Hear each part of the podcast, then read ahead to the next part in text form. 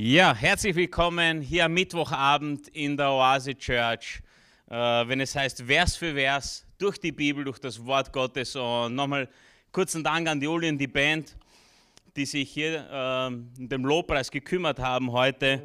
Und ich habe es wirklich genossen. Ich bin ja meistens am äh, Schlagzeug und erlebe den Worship nicht so im Saal, aber heute, da auch niemand da ist, habe ich ganz besonders laut gesungen und das war wirklich schön. Ich kann dir nur empfehlen, falls du nicht so gut singen kannst wie ich, dann kannst du da, bist gerne willkommen, du kannst dir ganz laut singen. Äh, es hört momentan keiner zu, aber ab Sonntag schon wieder, aber du kannst trotzdem kommen. Also wir freuen uns wirklich sehr. Und jetzt hast du mich auch schon kennengelernt mit meinen Späßen äh, und wir wollen hier auch loslegen. Ja. Normalerweise, was wir Mittwochsabend hier tun, falls du zum allerersten Mal zuschaust, wir freuen uns riesig, dass du mit dabei bist. Du bist herzlich willkommen, zum dritten Mal jetzt. Äh, aber wir gehen hier immer tief, Vers für Vers durch die Bibel durch, durch das Wort Gottes.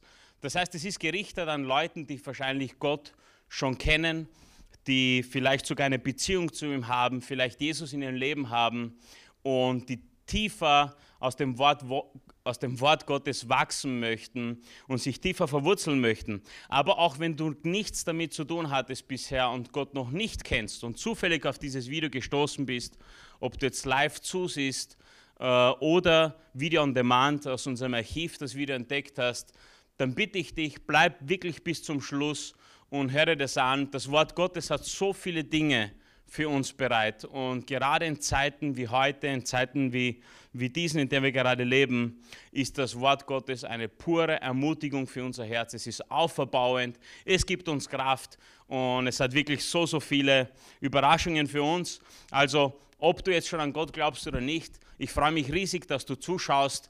Mir ist es vorhin rausgerutscht. Ich spiele normalerweise hier in der Oase Church Schlagzeug. Ich bin seit sehr, sehr vielen Jahren hier weil mich das einfach bewegt, weil ich bemerkt habe, dass Gott den mittlerweile wichtigsten Teil in meinem Leben besitzt. Und ich, es ist nicht, ich, ich spreche nicht äh, oft hier, also entschuldige, äh, falls es nur halb so gut wird, aber ich, wirklich, ich möchte dir wirklich nahelegen, hier mittwochs und auch sonntags einzuschalten, falls du es noch nicht kennst. Und auch wenn dir das, was du heute hörst, hier gefällt und wenn es dich inspiriert, denn das war mein, mein, mein, äh, mein Ziel für heute und ich gehe auch gleich ein bisschen genauer darauf ein. Falls dich das inspiriert, möchte ich dich ermutigen, dir die letzten Botschaften aus unserem Archiv aus oasechurch.tv, also die Homepage lautet www.oasechurch.tv, Schrägstrich äh, live, da kannst du nochmal live zusehen oder aus dem Archiv, dir das nachträglich anzuhören. Es ist, wie schon erwähnt, wirklich sehr viel Wertvolles. Und wir sind gerade in einem Buch hier, wenn Karl Michael hier vorne spricht, äh, das Buch Daniel. Und da gehen wir gerade Vers für Vers durch. Wir hatten zehn Episoden bisher und dadurch, dass Karl Michael heute nicht da ist, äh, wurde ich gebeten und ich freue mich, dass er mir das anvertraut, dass er so viel Vertrauen in, mich hat, äh, eine, eine Botschaft hier zu bringen. Und ich habe mich entschieden für ein Daniel Special. Ich habe mir dieses Buch, also die, speziell die ersten sechs Kapitel, in denen wir heute graben werden, ja, habe ich mir die letzten Wochen und Tage mehrere Male durchgelesen und es ist so faszinierend, das war so begeisternd für mich. Ich wusste nicht, über was ich sprechen soll und dann dachte ich mir, ich möchte ein Daniel-Special machen, weil es hat so viel für mich rausgegeben aus diesem Buch. Und das möchten wir uns heute anschauen. Und mein Titel heute lautet 8 zu 0. Und ich kann dir jetzt noch nicht sagen, was es bedeutet. Es ist wirklich während der Botschaft entstanden, aber ich fand es einfach cool, weil man, man, weiß jetzt gar nicht, worum es geht. Aber es ist 8 zu 0. Und wenn ich nicht vergesse zum Schluss, dann werde ich das auflösen. Also das ist heute vielleicht ein weiterer Grund, wieso du bis zum Schluss mitschauen solltest, weil ich das, den Titel auflösen werde, 8 zu 0. Ich habe den David, einen Freund, äh, spaßhalber gefragt, ob er weiß, was ich meine. Und er ist ein bisschen klüger wie ich, hat gesagt, hm, es gibt 110 Verheißungen, die darauf hindeuten, dass Jesus kommen wird im Alten Testament. Und jemand hat gesagt, wenn nur acht davon äh, wahr werden, dann ist das die Wahrscheinlichkeit, also die Wahrscheinlichkeit, dass nur acht davon wahr werden, ist wie eins zu einer Milliarde. Und ich habe das jetzt nicht, ich habe das eins zu eins wiedergegeben. Ich habe mir gedacht, Wahnsinn, was der dafür. dass ich denke, aber nein, das ist es nicht, falls du dieselben klugen Gedanken hast. Aber es ist Wahnsinn, weil ich habe dann den David gefragt und er hat mir gesagt, alle 110 Verheißungen auf Jesus sind wahr geworden. Also noch das, um das ja auch aufzulösen. Aber das bedeutet der Titel nicht. 8 zu 0 hat eine komplett andere Bedeutung. Und wie gesagt, vielleicht löse ich es zum Schluss auf. Aber lass uns jetzt starten. Lass uns mit, mit unserem Daniel-Special starten und ich möchte ganz kurz mit einem kurzen Gebet beginnen. Vater, wir danken dir für den heutigen Abend und wir danken dir für alle, die live zusehen und für alle, die sich das Video vielleicht nachträglich ansehen, die das vielleicht von einem Freund zugeschickt bekommen. Herr, ich bitte dich, dass du uns so wie jeden Abend und wie bei jeder Gelegenheit, wo wir dich suchen, dass du dich uns zeigst und dass du unter uns bist und dass du uns die Wahrheit zeigst, die in deinem Wort für uns vorbereitet ist, Vater, dass du uns einfach die Augen öffnest, die Ohren öffnest, dass wir sehen und hören können, was du für uns vorbereitet hast und dass sich unser Herz öffnet und dass wir verstehen, dass du allein Gott bist, dass du die Wahrheit bist, der Weg bist und dass du die Erlösung bist, die du für uns vorbereitet hast. Dafür bete ich aus ganzem Herzen, Herr. Und wir legen diesen Abend in deine Hände und danke, dass du mitten unter uns bist. Amen. So, das habe ich gebraucht, denn mein Thema heute ist, wie gesagt, sehr viel. Ich, ich habe ich hab da äh, wirklich durchgelesen und es war so viel Input. Ich habe ernsthaft damit gekämpft, alle Inputs, die ich hatte, in eine Botschaft zu verpacken. Und ich wünsche mir wirklich von ganzem Herzen, dass das, was wir heute durchgehen, dass ich dir genauso wiedergeben kann, wie ich es in diesem Moment aufgenommen habe. Und deshalb bitte ich dich wirklich besonders aufzupassen. Wir werden heute ein paar Passagen lesen. Es gibt viele Verknüpfungen. Falls du auf solche Sachen stehst, dann habe ich heute vielleicht ganz viel davon. Äh, und man muss wirklich mit Achtsamkeit hier durchgehen. Aber ich kann dir sagen, es zahlt sich definitiv aus. Und genau, dann lege ich auch schon los. Der Hintergrund, ich habe es angeschnitten, wieso ich diese Botschaft gebracht habe, ist, äh, weil es ist, es ist einfach so wichtig, wie wir heute leben. Es hat so viel Einfluss auf unser Leben, auf das Leben um die Menschen um uns herum. Das wird mir von Jahr zu Jahr immer mehr bewusst, umso mehr ich hier auch äh, lerne, im, im Gottes Wort zu studieren, wird mir immer mehr bewusst, was für, eine, was für eine gewaltige Kraft es hat, wie wir leben. Es ist nicht komplett egal, wie du heute lebst. Und ich kenne das, ich habe schon mal total ohne Sinn und Zweck dahin gelebt und habe mich für ja, die Dinge interessiert, die mir gerade so durch den Kopf geflogen sind. Aber es hatte keinen Einfluss, äh, keinen besonderen Einfluss auf mich. Es hat mich nicht wachsen lassen. Und die negative Kehrseite ist, es hatte aber Einfluss auf die Menschen um mich herum. Ich habe es nicht wahrgenommen, ich habe es nicht ernst genommen, mir war es egal. Aber wir leben in Zeiten, wo es so bedeutend ist und so wichtig ist. Und warum sage ich das? Wir leben in Zeiten, wo Angst sehr viel verbreitet ist. Wir leben, wir leben in Zeiten, wo Wissen sehr viel zugenommen hat. Aber irgendwie ist man auch, steht man ohne Wissen da und man weiß nicht, was ist die klare Wahrheit, was ist, was soll ich jetzt tun. Man ist einfach verunsichert. Und deshalb ist es so, so wichtig. Und es gibt viele andere Gründe, wieso es wichtig ist, aber das vielleicht so als Einleitung. Und gerade als Christen ist es mir auch, das ist, das ist die, die Message an mich selbst und die möchte ich mit euch teilen, aber das ist etwas, was, was vor einer Zeit in meinem Herzen besonders gewachsen ist. Bei, bei uns Christen ist eine Sache auch ganz, ganz besonders, die auffällt. Wir sind in allen Gesellschaftsschichten sind wir verteilt. Wir sind überall dort, wo wir sein sollen aber wir sind nicht immer das, was wir sein sollen.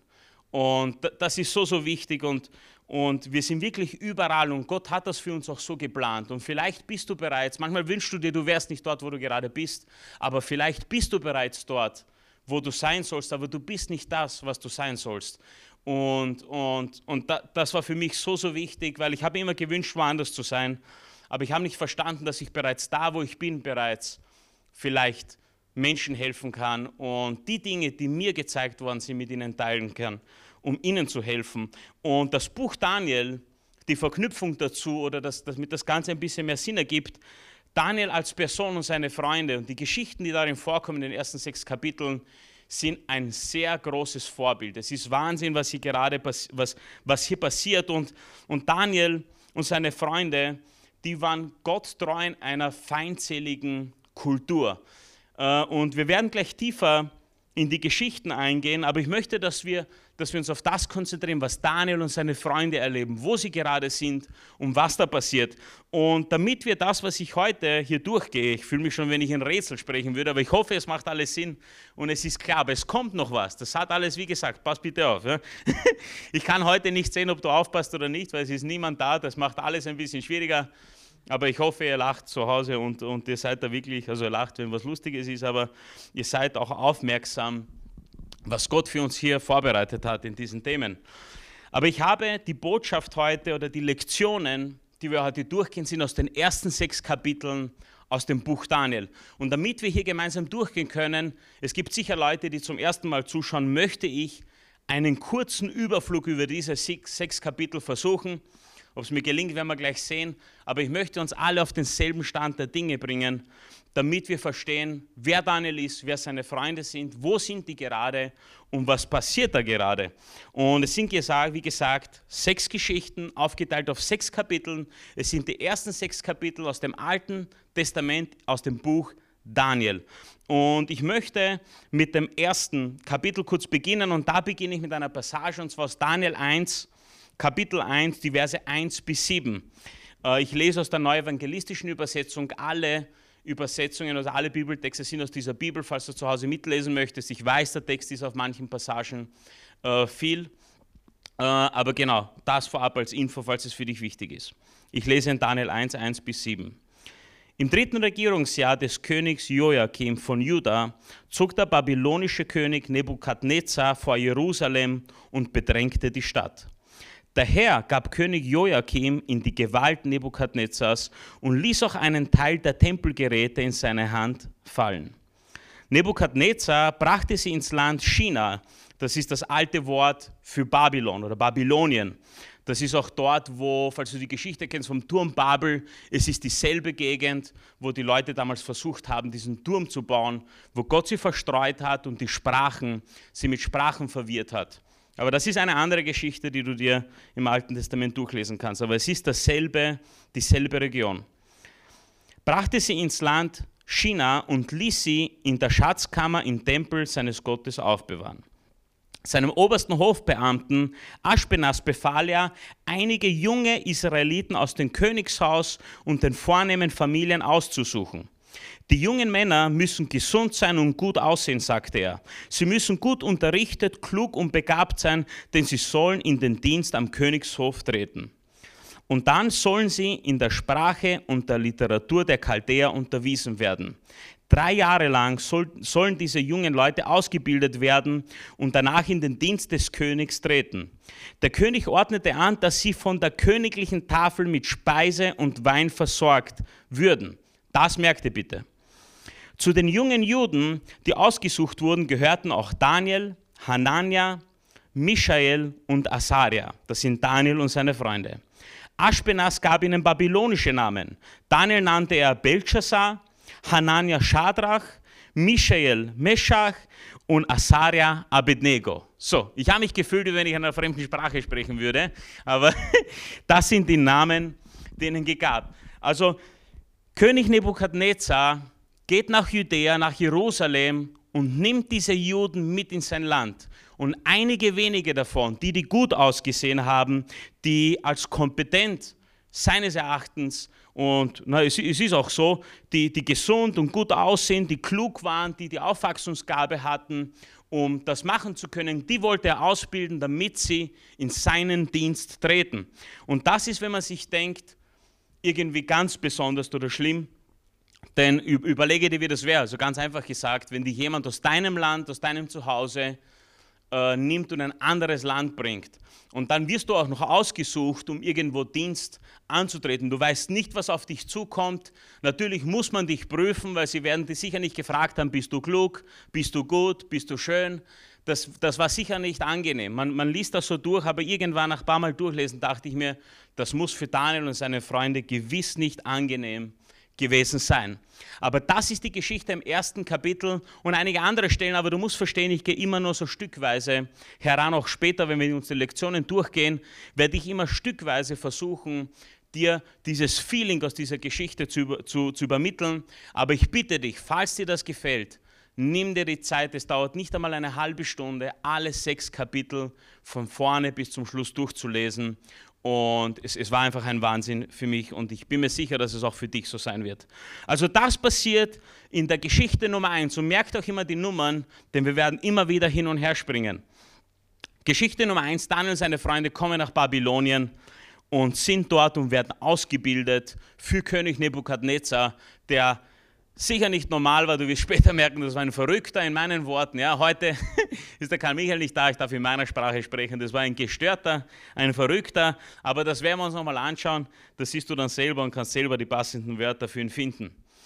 Im zweiten Kapitel in unserem Überflug sehen wir, König Nebukadnezar hat einen Traum, der lässt ihn komplett ungewiss. Und ich habe hier eingeblendet Ausschnitte aus meinen Notizen. Ich hoffe, du kannst sie lesen, aber das ist das, was ich gerade vor mir habe. Das ist meine Hilfe, damit ich die Geschichten vor Augen habe. Aber König Nebukadnezar hat einen Traum und da lässt er all seine Magier und die Weisen alle herkommen, denn dieser Traum hat ihn beunruhigt. Und niemand konnte in diesen Traum deuten. Und es war ein Traum, der König Nebukadnezar die Zukunft gezeigt hat, was seine Herrschaft anbelangt. Und Daniel kommt da zum Einsatz, das erste Mal, dass wir ihn hier sehen, dass er einen Traum deutet. Und das passiert in Kapitel 2. Also du kannst dir, falls du schon äh, die Episoden angeschaut hast von Vers für Vers Daniel, dann ist es diese Geschichte, wo er den Traum hat, wo er das Haupt aus Gold hat, die in den Brust und die Arme aus Silber, die Lenden aus Bronze, die langen Beine aus Eisen und die Füße aus Eisen und Ton. Und wo dieser eine Stein kommt und die Statue komplett zerstört. Das ist die eine Geschichte, dieser Traum, den er Kapitel 2 hatte. Dann in Kapitel 3 sehen wir einen Ausschnitt, wo Nebukadnezar diesen Traum anscheinend komplett falsch verstanden hat.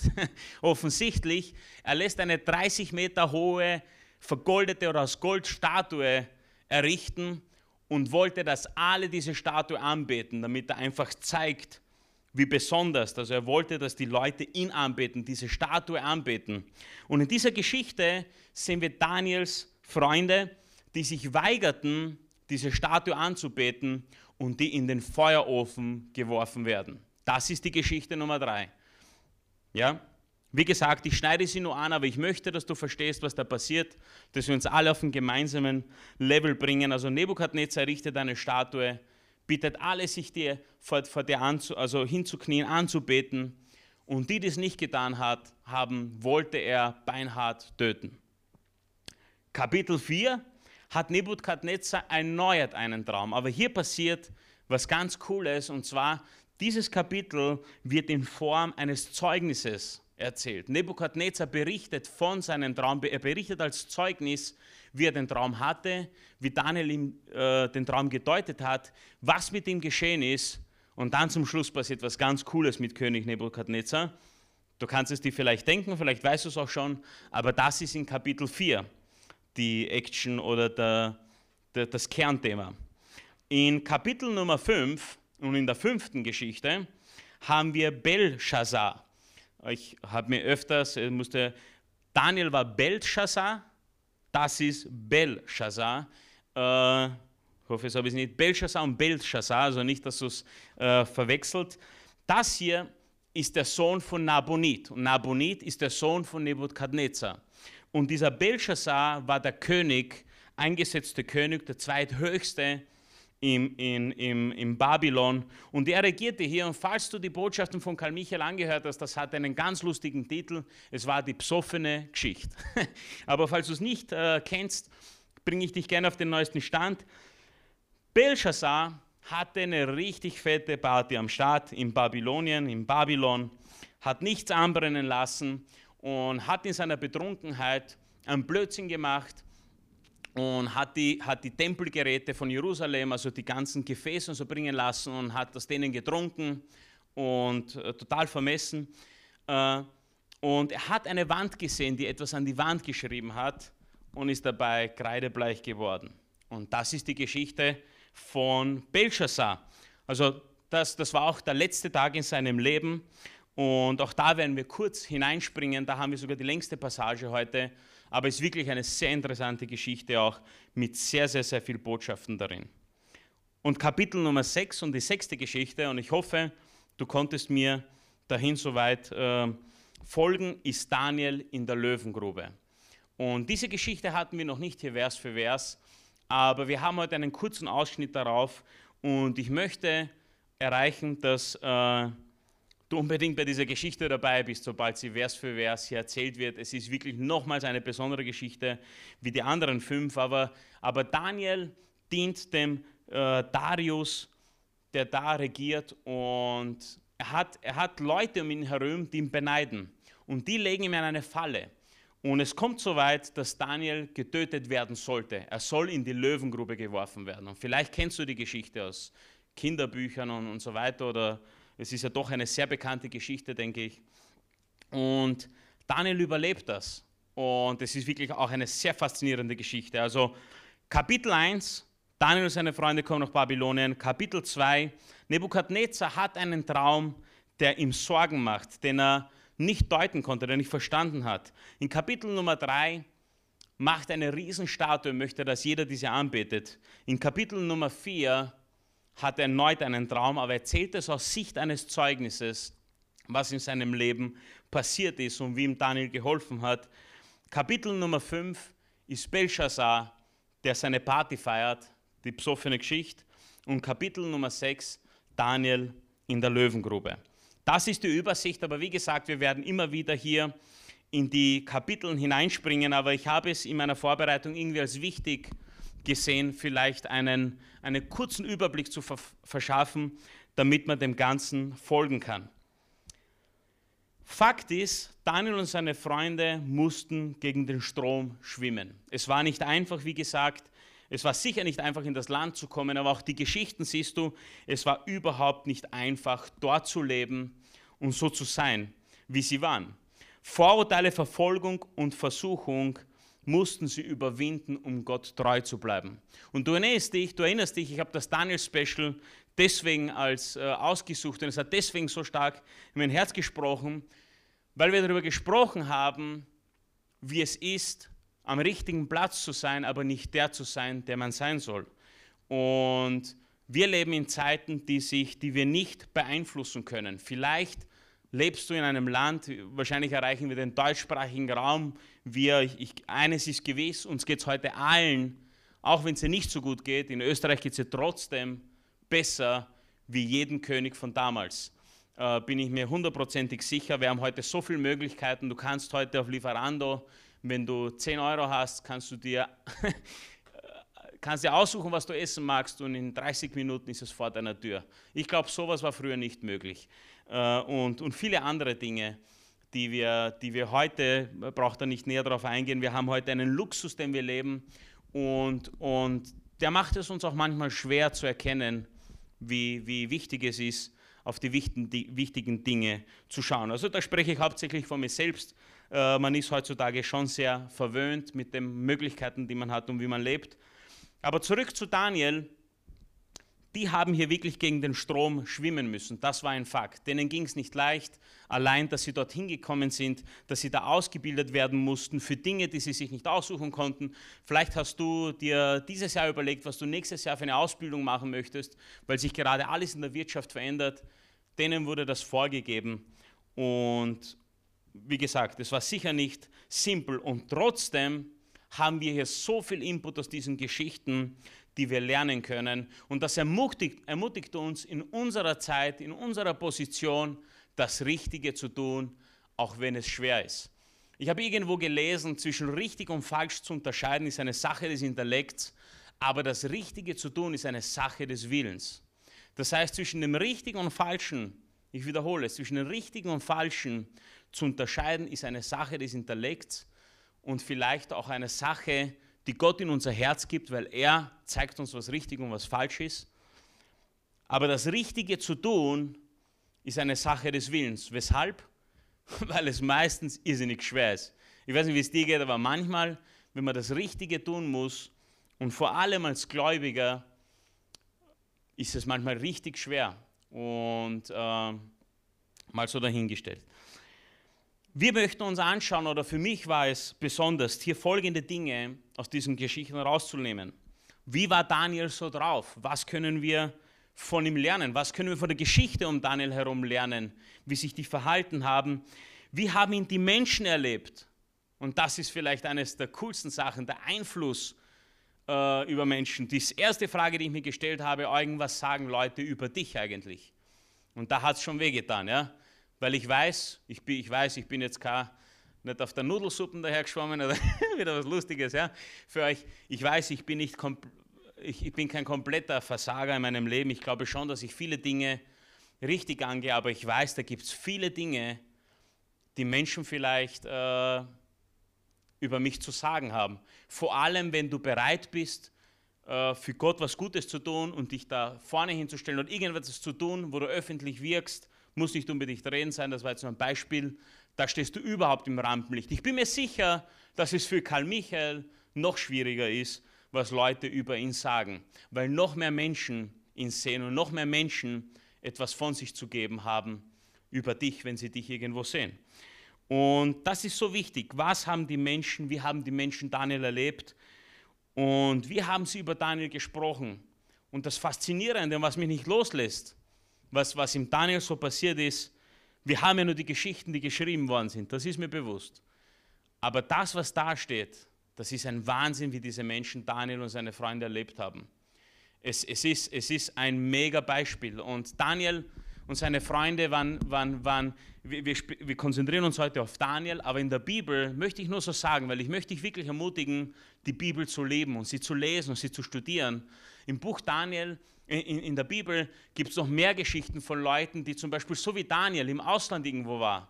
Nehemia, Esther, es gibt viele andere Beispiele, Josef, die nicht in einer Umgebung waren, die ideal waren, aber trotzdem ein Beispiel dafür waren, wie man sich für Gott einsetzen kann, wie man Gott treu sein kann. Und das ist so inspirierend, weil deshalb ist das Wort Gottes so wichtig für uns. Es ermutigt uns und ist ein Vorbild für unsere Herzen, für uns, dass wir danach trachten oder lernen, so zu sein. Und genau. Also diese Dinge, wie war Daniel so drauf? Was können wir lernen? Was haben die Menschen über Daniel gesagt? Wie haben sie ihn erlebt? Das sind die Dinge, wo wir uns konzentrieren können. Und gleich vorab, wie schon erwähnt, mir ist es da fast, ich, ich habe das vier, fünf Mal umgeschrieben, weil es mir nicht gelungen ist, da irgendwie ein System reinzubringen. Jetzt habe ich halbwegs eins, ja. Aber, aber da gibt es so viele Dinge. Wir erleben Glauben, wir erleben, dass Daniel ein Mann des Gebetes ist. Wir erleben in der Sozial- und Nächstenliebe, obwohl er in dieser Gesellschaft ist, wo du eigentlich nur Macht und, und, und Kampf um das Recht und keine Ahnung was erlebst. Wir, wir erleben ihn, wie treu er ist, wir erleben, wie diszipliniert er ist, obwohl es nicht einfach ist. Er war alles andere in seiner Komfortzone. Wir erleben ihn, wie er die richtige Motivation hat, obwohl sich ihm Gelegenheiten bieten, bleibt er Gott treu. Wir erleben, wie er furchtlos und ohne Angst, ich bin mir sicher, er hatte Angst, aber er hat sie abgegeben und das Richtige getan hat obwohl es vielleicht schwer war. Wir erleben ihn, wie er Gott vertraute und wir erleben ihn, obwohl er nicht müsste, wie zuverlässig er ist und wie besonders er seine Arbeit dort getan hat. Und eigentlich habe ich jetzt alles schon gesagt, aber es ist noch zu früh, vielleicht aufzuhören. Ich mag ihn nicht enttäuschen, aber es ist so viel und noch viel mehr. Das ist nur das, was ich aufnehmen konnte. Wer weiß, wie viel wie viel jemand anderer, der sich noch mehr Zeit da investiert, rausnehmen kann, wie viele Werte und wie viele Sachen wir hier von Daniel und seinen Freunden erleben. Eins, was mir besonders ins Auge gestochen ist und was mich, wo ich mir vorgenommen habe, im, Gesamten wirklich da auszuschöpfen ist, Daniel lebte seinen Glauben ganz treu, obwohl er nicht in seinem Land war. Und das zeigt für mich, dass Daniel zum einen Du, du wirst aus deinem Land gerissen, aus deinen Gewohnheiten. Stell dir vor, du bist in, in deinem, im, im, ich versuche das jetzt äh, spontan mit einem Beispiel zu erklären, du bist in deinem Zuhause und du stehst jeden Morgen auf und liest in der Bibel. Das tue ich ist nicht gerne. Aber auf einmal bist du nicht mehr in dieser Situation. Du bist in einem anderen Land, du bist ein Gefangener. Leute haben andere Pläne für dich. Die Frage ist, tust du immer noch das, was du dir vorgenommen hast zu tun? Oder nimmst du das als Ausrede und sagst, pff, wie soll ich denn das machen? Ich bin sowieso so gestresst. Und die Situation, schau dir an, es sind besondere Umstände. Mir ging es kürzlich so, ich war im Ausland und ich habe in letzter Zeit ziemlich auf meine Ernährung geschaut. Ich habe dann nichts anbrennen lassen eine Woche. Also ich muss auch sagen, es war, es war äh, relativ günstig und äh, wir haben da großzügige äh, Mitbegleiter gehabt, die oft das Essen gezahlt haben. Aber wir haben teilweise zwei Hauptspeisen gegessen. Ja, das hat dann 5, 6 Euro gekostet. Äh, natürlich nutzt man das aus. Aber ganz ehrlich, wenn mir meine Gesundheit und mein Aussehen so wichtig gewesen wäre, es ist mir wichtig, aber anscheinend war es nicht so wichtig, aber dann hätte ich selbst dort unter diesen besonderen Umständen darauf geachtet, wie ich damit umgehe. Und das ist mir so, ich, ich habe mich da wirklich versucht hineinzuversetzen. Und eines ist mir dann auch ins Auge gestochen. in Daniel 1, 1 bis 7, ich lese das vor, müsste es nicht einblenden, da hat König Nebukadnezar gesagt, sucht einige junge Israeliten aus dem Königshaus und den vornehmen Familien. Äh, und äh, ich glaube auch, dass Daniel bereits gläubig war. Ich glaube, dass er, dass er Eltern hatten, die ihn vorbereitet haben. Und das zeigt nochmal, wie wichtig es ist, wie wichtig es ist, unsere Kinder in solchen Zeiten vorzubereiten wie heute. Wir denken oft zu kurzfristig. Da kommt, hat der Gedanke seinen Ursprung. Wir denken so kurzfristig, aber wir müssen so sehr an die nächste Generation denken. Wir müssen so sehr daran denken, wie wichtig es ist. Ich habe gerade einen ein, drei Viertel, bald zwei Jahre alten jungen Mann zu Hause. Wir sind sehr, sehr glücklich. Aber ich merke gerade, wie alles kopiert, was wir tun und machen. Wenn ich mich da am Ohr kratze, und der sieht es zufällig und er hat gerade Bock drauf, dann macht er das. Und äh, ich habe mir wirklich vorgenommen, es ist so wichtig, dass er mich richtig erlebt. Dass er mich erlebt, dass ich vielleicht nicht irgendwo bin, wo es einfach ist, das Richtige zu tun. Dass er mich auch erlebt, wenn ich irgendwo bin und vielleicht nicht so ideale Umstände habe, dass er sieht, dass ich der bin, der ich sein soll. Und, und das ist so, so wichtig. Also Daniels Herkunft war nicht unbedeutend und ich möchte damit nicht äh, niemandem wehtun. Mir ist bewusst, dass nicht jeder von uns die idealsten Umstände hatte.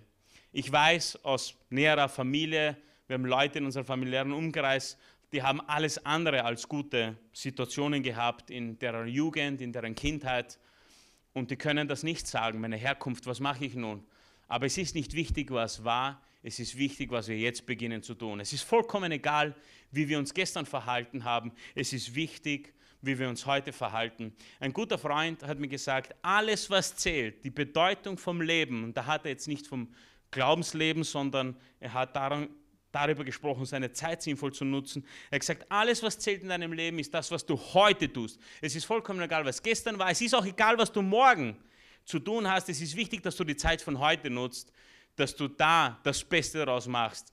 Denn im Hier und Jetzt können wir Dinge verändern. Die Dinge, die wir uns oft für morgen vornehmen, geraten sehr schnell in Vergessenheit. Sehr schnell. Und es ist so, so wichtig, das zu tun. Also das war für mich nicht ganz unbedeutend, aber ich habe drei Punkte, ich habe drei Überschriften und alle haben mehrere Einblicke in Geschichten, aus den Büchern Daniel, also aus dem Kapitel Daniel, und alle haben einige Werte und wir möchten uns diese jetzt annehmen. Ich mache einen Schluck Wasser. Ich wollte schon sagen, hoffentlich spreche ich nicht zu viel, aber ich bin der Sprecher heute. Deswegen kann man sich nicht aussuchen, außer abschalten. Ne? So, das allererste in meinem Punkt habe ich stehen, Daniel hatte einen starken Glauben. Und alleine von den wenigen, die Einblicke, die ich erzählt habe, glaube ich, dass wir uns alle äh, jetzt ganz viel erwarten von Daniel. Ich habe da ziemlich rausgehaut, aber es war nicht übertrieben. Daniel hatte definitiv einen starken Glauben. Und dazu springen wir in die zweite Geschichte. Ganz kurz als Wiederholung. In der zweiten Geschichte hatte Nebukadnezar seinen Traum. Und er ließ alle Weisen zu ihm kommen und hat von ihnen verlangt, dass sie ihm den Traum erzählen, den er hatte. Also nicht nur deuten, sie musste ihm den Traum erzählen und sagen, was es bedeutet. Und diese Magier und Geistesbeschwörer und Weisen und was sie alle waren, standen dort und die haben gesagt, das, was du von uns verlangst, das kann niemand tun. Das kann nur ein Gott oder Götter. Das können Menschen nicht tun. Und das, was du von uns verlangst, das ist total übertrieben. Was willst du von uns? Wir können das nicht. Und und so ungefähr war das. Und das war die, die Vorsituation. Und ich steige jetzt mitten ein, wie König Nebukadnezar, auf diese Aussagen, nachdem er das öfters versucht. Äh, und er, er, er, er sagt sogar, hey, wenn du es mir verrätst, belohne ich dich reich. Wenn du es nicht kannst, mache ich dein Haus zu Schutt und Asche. das war ein Extremist, ein Verrückter, wie gesagt. Ja. Aber obwohl er ihnen droht oder auch Belohnungen äh, anbietet, niemand war in der Lage. Und das hat ihn so richtig angefahren. Also ich starte hier mit der Passage Daniel Kapitel 2, 12 bis 19 mit einem Nebukadnezar auf Level 1000. Okay? So, Daniel 2, 12 bis 19. Über diese, über diese Antwort von diesem supergescheiten wurde der König so wütend, dass er befahl, alle Weisen von Babel töten zu lassen. Und tatsächlich erging der Befehl, die Weisen, der hat das ernst gemeint, die Weisen sollen getötet werden, Punkt. Auch Daniel und seine Freunde waren davon betroffen. Man suchte sie, um sie töten zu lassen, töten zu lassen. Als Arioch, Arioch, Zungenbrechernamen, als Arioch, der Befehlshaber der königlichen Leibwache zu Daniel kam, stellte dieser ihm eine gut überlegte, kluge Frage. Warum hat der König diesen strengen Befehl gegeben? Ajoch berichtete ihm, wie es dazu gekommen war. Sofort ging Daniel zum König und bat sich eine Frist aus, um ihm die Deutung verkünden zu können. Das ist schon mal mutig und das ist, Daniel wusste, dass er das alleine nicht kann in diesem Moment. Und Daniel hatte zu diesem Zeitpunkt auch Gott noch nicht gebeten, dass er ihm sagt, was das bedeutet. Aber Daniel ging zum König, der hatte Glauben. Da ging er in sein Haus, nachdem er dort war, dann ging er in sein Haus und berichtete es Hanania, Michael und Asaria, seinen Freunden. Sie sollten den Gott des Himmels um Gnade bitten, damit er und seine Freunde nicht den anderen, wie die, wie die, damit er und seine Freunde nicht mit den anderen Weisen umkämen. Also damit sie überleben und nicht mitsterben mit den anderen. Das habe ich bewusst so betont. Darauf wurde ihm das Geheimnis in einer nächtlichen Vision enthüllt und Daniel rühmte den Gott des Himmels. Es ist wunderschön, was er danach schreibt, aber ich höre hier an dieser Stelle auf. Wir sehen hier einen Daniel mit einem mega Glauben. Wir sehen hier einen Daniel, der, obwohl seine Situation, versetzen wir uns in diese Lage, es drohte sein Leben, es drohte, dass er sein Leben verliert. Ihm, ihm wurde der Tod angekündigt. Also, jetzt ich es überhaupt total verredet. Aber er musste sterben, äh, laut König Nebukadnezar. Und in diesem Moment reagierte er mit zwei Dingen. Zum einen mit Gebet. Und das ist unsere erste Sache, die wir lernen können, dass wir immer zu Gott laufen. Zuerst zu Gott laufen. Dieser Spruch, jetzt können wir nur noch beten, vergiss den. Jetzt können wir beten und dann den Rest machen. Also nichts nicht, nicht tun, nur beten, sondern beten und tun. Aber so wichtig die Reihenfolge. Aber zum einen sind sie sofort, hat er sich zurückgezogen, um zu beten. Und des anderen hat er das geteilt mit Leuten, die denselben Glauben hatten wie er. Und das ist vielleicht nur ein kurzes, mir gelingt es eh nicht auf alles einzugehen, da ist wirklich so viel begraben. Äh, aber das ist nur eine kurze Message, da könnte man jetzt lange drüber reden, wie wichtig es ist, gerade in Zeiten wie dieser, dass wir uns gemeinsam hier versammeln und dass wir uns mit den richtigen Leuten beraten, besprechen. Was würde dir jemand sagen, der Gott nicht kennt? Was würde dir jemand sagen, der genauso glaubt wie du? Und das ist so entscheidend und so bedeutend. Es, es entscheidet links oder rechts, wie du in deinem Leben gehst. Und es entscheidet, welches Resultat du erzielst. Und das Resultat, wenn wir heute sehen, das hat mit 8 zu 0 zu tun, ist sehr wichtig. Also das war Daniel so hat er reagiert in dieser Situation von Nebukadnezar, als er alle Weisen töten lassen sollte. Schauen wir uns an, wie die Geschichte ausgeht. Daniel kommt, also ich kann gerne einen Vers vorspringen, die von der Technik werden mich jetzt wahrscheinlich jagen, aber äh, es gibt, ich springe ganz kurz vor zu Daniel, wir werden es dann eher einblenden, zu Daniel 2, Vers 24. Da passiert nämlich was Cooles. Nachdem Daniel gebetet hat, nachdem er die, nächtliche, die, die Vision in der Nacht hatte, daraufhin ging Daniel zu Ajoch, der den Befehl hatte, die Weisen Babylons zu töten, und sagte zu ihm: Bringt die Weisen Babylons nicht um, führ mich zum König, damit ich ihm die Deutung angeben kann. Wieso habe ich das kurz eingegriffen? Zum einen geht er sofort zum König, damit er ihm erzählt, was der Traum bedeutet. Zum anderen rettet er die Leben der anderen die eigentlich nichts mit ihm zu tun. Also zuerst sagte er, damit wir überleben und die anderen nicht sterben. Aber Daniel war alles andere. Also er war sozial, er hatte Nächstenliebe, ihm hat das nicht unruhig gelassen, dass es drohte, alle zu töten, obwohl die nicht denselben Glauben hatten wie er. Aber das war jetzt meine eigene, meine eigenen Gedanken dazu. Aber es ist trotzdem vorbildhaft, wie er da vorgeht.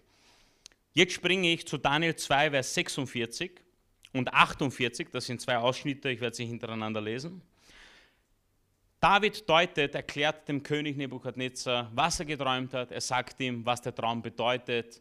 Und er sagt ihm auch, dass Gott ihm die Zukunft offenbart hat. Und das sind ein paar coole Dinge, die von König Nebukadnezar gesagt werden, dass er der Mächtigste ist, dass er dieses, das Haupt aus Gold ist und wie besonders und einflussreich sein Reich ist. Also eine coole Message für Nebukadnezar an diesem Tag.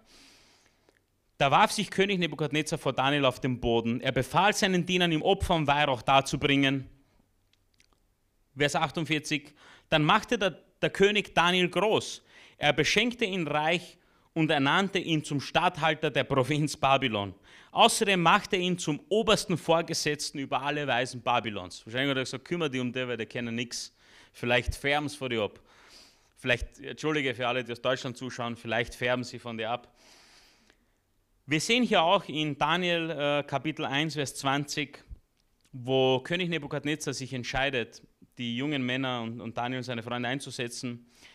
Da heißt es, und immer, wenn der König auf ein sicheres Urteil angewiesen war und ihren Rat, also von Daniel und seinen Freunden, suchte, fand er sie seinen Magiern und Geistesbeschwerer zehnfach überlegen.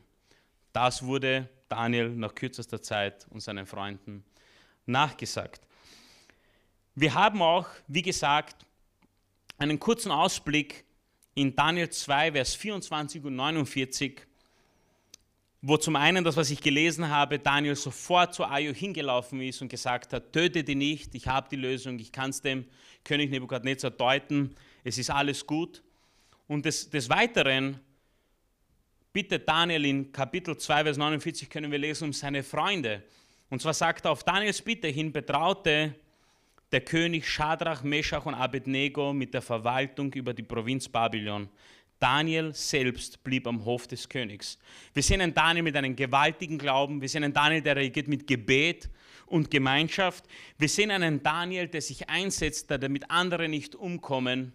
Und wir sehen einen Daniel, der bereit war, den Segen, den er hatte, sofort mit seinen Freunden zu teilen. Und ich weiß nicht, natürlich hätte er sagen können, hörst, habt ihr gesehen? wie ich den Traum gedeutet habe. Und aber Daniel wusste, dass dieser Traum nicht von ihm war. Er wusste, dass Gott ihn ihm offenbart hat. Wenn du die Geschichte genau liest, wirst du da mehr Einblicke äh, sehen. Und, und es ist faszinierend. Und Daniel bat für seine Freunde, damit es denen auch besser geht und einen besseren Posten haben. Finde ich genial. Also wir haben hier schon Glaube, Gebet, Gemeinschaft, Sozial, Nächstenliebe, wahnsinnig viele Sachen im ersten Kapitel. Der zweite Punkt, den wir uns heute anschauen, Daniel und seine Freunde waren Gott gegenüber treu. No matter what, habe ich mir dazu geschrieben. Egal, was kommt. Und das können wir in der Geschichte aus Kapitel 3 lesen. Da werden wir da hineinspringen. Ich hoffe, meine Sprünge sind nicht verwirrend und, und helfen da wirklich dass es eine coole Story wird, eine coole Botschaft wird. Aber wir springen in die Geschichte Nummer 3 hinein, wo der König, nachdem er in Kapitel 2, das, man nimmt es an, das ist die Verbindung, diese Vision hatte mit der großen Statue und er ist der mächtigste aller Zeiten. Danach in Kapitel 3 lässt er eine goldene Statue errichten, 30 Meter hoch, und möchte, dass alle diese Statue anbeten. Er lädt alle führenden Beamten und überhaupt alle Beamten eigentlich ein, egal welche Position sie haben, also alle seine Bediensteten lädt er ein und verlangt von ihnen, wenn diese Musik kommt und äh, alles Mögliche, was da passieren soll, dass sie sich verbeugen vor dieser Statue und ihm anbeten und ihm die Ehre erweisen. Und in dieser Geschichte haben wir äh, nur die drei, Shadrach, Mesha und Abednego, in dieser Szene, sage ich mal. Und wieder beginne ich, und ich hoffe, du verstehst, wieso ich den Typen als Verrückten äh, sehe. Und wieder beginne ich an der interessantesten Stelle. Und zwar, die drei wollten sich nicht verbeugen von der Statue. Und dreimal darfst du raten, wer wieder auf 1000 ist. Nebukadnezar. Und wir lesen in Kapitel 3, 13 bis 20. Da wurde Nebukadnezar ärgerlich. Noch dazu muss ich dazu sagen, ihm haben einige verpfiffen. Ja, ein paar Pfeifen haben ihn verpfiffen. Und so kam es dazu, dass er überhaupt wusste, dass sie nicht angebetet haben. Nebukadnezar, da wurde Nebukadnezar ärgerlich und befahl, wütend Schadrach, Meschach und Abednego herzubringen. Als sie ihm vorgeführt wurden, das war sicher auch nicht bequem, fuhr er sie an. Ist es wahr, Schadrach, Meshach und Abednego, dass ihr meinen Göttern keine Ehre erweist und euch nicht vor meiner goldenen Standbild niederwerft? Ist es wahr? Fragezeichen. Ihr habt noch eine Gelegenheit. Wenn ihr jetzt noch einmal den Klang aller Instrumente hört und euch niederwerft und das Bild anbetet, das ich gemacht habe, dann ist die Sache erledigt. Ich weiß nicht, ob, er kannte ja die drei offensichtlich ja schon, ich weiß nicht, ob er sich zu Daniel, ob ihm Daniel wirklich sehr wichtig war, weil er hatte doch eine sehr wichtige Funktion für ihn, eine bedeutende äh, Gabe, die ihm geholfen hat. Ich weiß nicht, ob er deswegen auf einmal so gutmütig nochmal eine Option darbringt, aber anscheinend versucht er nochmal die Situation zu retten und sagt, hey, wenn es jetzt nochmal passiert und ihr verbeugt euch, haben wir es vergessen und ihr seid aus dem Schneider. Wenn aber nicht, werdet ihr sofort in den glühenden Ofen geworfen. Welcher Gott soll euch dann noch aus meiner Hand retten? Schadrach, Meschach und Abednego erwiderten den König Nebukadnezar. Wir haben nicht die Absicht, uns vor dir zu verteidigen. Wenn unser Gott, dem wir dienen, uns retten will, dann wird er es, dann wird er uns auch aus dem glühenden Ofen und aus deiner Gewalt retten. Sehr selbstbewusst. Und wenn nicht, so sollst du König dennoch wissen, das ist das Besondere an der Passage, wenn du dir die Botschaft anhörst, wo Karl Michael da wirklich in, ins Detail gegangen ist. Und wenn nicht, so sollst du König dennoch wissen, dass wir deinen Göttern nicht dienen und deinen goldenen Bild und dein goldenes Bild nicht anbeten werden. Da geriet Nebukadnezar noch mehr in Wut. Also entschuldige, entschuldige, er war nicht auf 1000, er war offensichtlich auf 900, aber jetzt höchstwahrscheinlich dann auf 1000. Sein Gesicht verzerrte sich vor Zorn über Schadrach, Meshach und Abednego. Er ließ den Ofen siebenmal so stark heizen wie sonst. Wir erfahren später, wenn du liest, auch, dass die Leute, die diese reingeworfen haben, die sind dabei umgekommen so heiß dieser Ofen war. Ich habe ungefähr gegoogelt, ich bin so einer, der kann da nicht ruhig sitzen. Sofort habe ich unterbrochen, meine Botschaft vorzubereiten. Ich habe gegoogelt, wie so ein Ofen ausgesehen hat. Natürlich ist das schwierig zu sagen, aber es scheint so, weil alle Bilder darauf hindeuten, dass das so gebäudeartige äh, ja, Gebäude waren, wo man einen Durchgang hat, aber von oben also man hat ein Feuer gemacht und man hat die von oben reingeworfen, aber man konnte irgendwie in diesen Ofen hineinsehen. Das erklärt auch, wieso Nebukadnezar dann dort vier Personen gesehen hat, obwohl drei drin waren. Das ist jetzt ein Spoiler, damit du die Geschichte genau liest. So, jetzt muss ich nur ganz kurz finden, wo ich stehen geblieben bin. genau, dass wir deine Götter nicht innen konnten. Da geriet Nebuchadnezzar noch mehr in Wut, sein Gesicht verzerrte sich über Schadrach, Meshach und Abednego. Er ließ den Ofen siebenmal so stark heizen wie sonst. Dann befahl er den stärksten Männern in seinem Heer, die drei zu fesseln und in den glühenden Ofen zu werfen. Jetzt schauen wir uns an, jetzt springe ich wieder vor, wie die Geschichte ausgeht. Die drei, nur so kurz als Vorinfo, die drei werden reingeworfen. Nebukadnezar sieht auf einmal vier Personen im Ofen und äh, er sagt, die vierte Person ähnelt einen Gottessohn. Und niemand hat verstanden, was da passiert, wieso denen nichts geschieht. Die hätten sterben müssen, sind sie aber nicht. In Kapitel 3, Vers 27 bis 30 sehen wir, was danach passiert. Denn wir möchten uns ja die Situationen anschauen, wie da gehandelt worden ist. Die Satrapen und die Präfekten, die Statthalter und die Ratgeber des Königs kamen zusammen und sahen, dass das Feuer dieser, diesen Männern nichts hatte anhaben können. Ihr Haar war nicht versenkt, ihre Kleidung war unversehrt, nicht einmal Brandgeruch konnte man an ihnen wahrnehmen. Da rief Nebukadnezar aus, gepriesen sei der Gott von Shadrach, Meshach und Abednego. Er hat seinen Engel geschickt, um diese Männer zu retten, die sich auf ihn verließen und sich dem Befehl des Königs widersetzten. Sie haben ihr Leben gewagt, damit sie außer ihrem Gott keinen anderen verehren oder anbeten müssen. Darum ergeht folgendes Edikt an alle Völker, Nationen und Sprachen. Da sieht man wieder, wie extrem das sein kann. Jeder, der etwas Verächtliches über den Gott von Schadrach, Meshach und Abednego sagt, dessen Haus wird zu einem Schutthaufen gemacht und er selbst wird in Stücke gehauen werden. Denn es gibt keinen anderen Gott, der auf solch eine Weise retten kann. Dann gab der König den drei Männern sehr hohe Ehrenstellungen in der Provinz Babylon. Da fragt man sich, wie groß war dieses Reich, dass man so oft befördert werden konnte. Aber du siehst, wie die Geschichte hier ausgeht. Ich habe noch eine andere kurzen, kurze Geschichte, die auch auf sowas äh, hindeutet, also auf Treue hindeutet. Und zwar springen wir hier zurück in den ersten Kapitel, wo Daniel und seine Freunde ausgesucht worden sind. Und wenn du dich erinnerst, ihnen wurde befohlen, der König hat aufgetragen, dass sie von der äh, königlichen Tafel essen und Speise und Trank sich von dort nehmen. Und da sehen wir jetzt, wie Daniel darauf reagiert. Das ist auch interessant, weil das ist so ein Ding, wo man da schon einen Kompromiss eingehen könnte. Man könnte sagen, ich habe keine Wahl. Aber Daniel bleibt auch hier nicht in seiner Komfortzone und riskiert alles, um Gott treu zu bleiben. Ich lese aus Daniel 1, 8 bis 17. Aber Daniel war fest entschlossen, sich nicht mit der Tafelkost des Königs zu verunreinigen. Deshalb bat er Aschpenas, dass er nicht gezwungen würde, sich vor Gott unrein zu machen. Gott sorgte dafür. Da sieht man, wie Gott ihn sofort dabei unterstützt. Ich kann dir eines sagen, was in diesem Buch immer wieder herauskommt. Wenn du auf Gott setzt, enttäuscht er dich nicht. Wenn du auf Gott setzt, wie die Situation auch immer aussehen mag, es muss nicht alles so stattfinden wie hier. Wir dürfen nicht alles eins zu eins nehmen, denn Gott weiß, was gut für uns ist und er weiß, wie die Geschichte enden soll. Aber wenn du auf Gott setzt, das kannst du dir irgendwo aufschreiben, dann wirst du nicht enttäuscht. Denn es ist so wichtig, ich kenne das, wenn man unsicher ist und nicht weiß, was soll man tun. Das Beste, was wir tun können, ist immer auf Gott zu setzen. Denn er lässt uns nicht den Stich.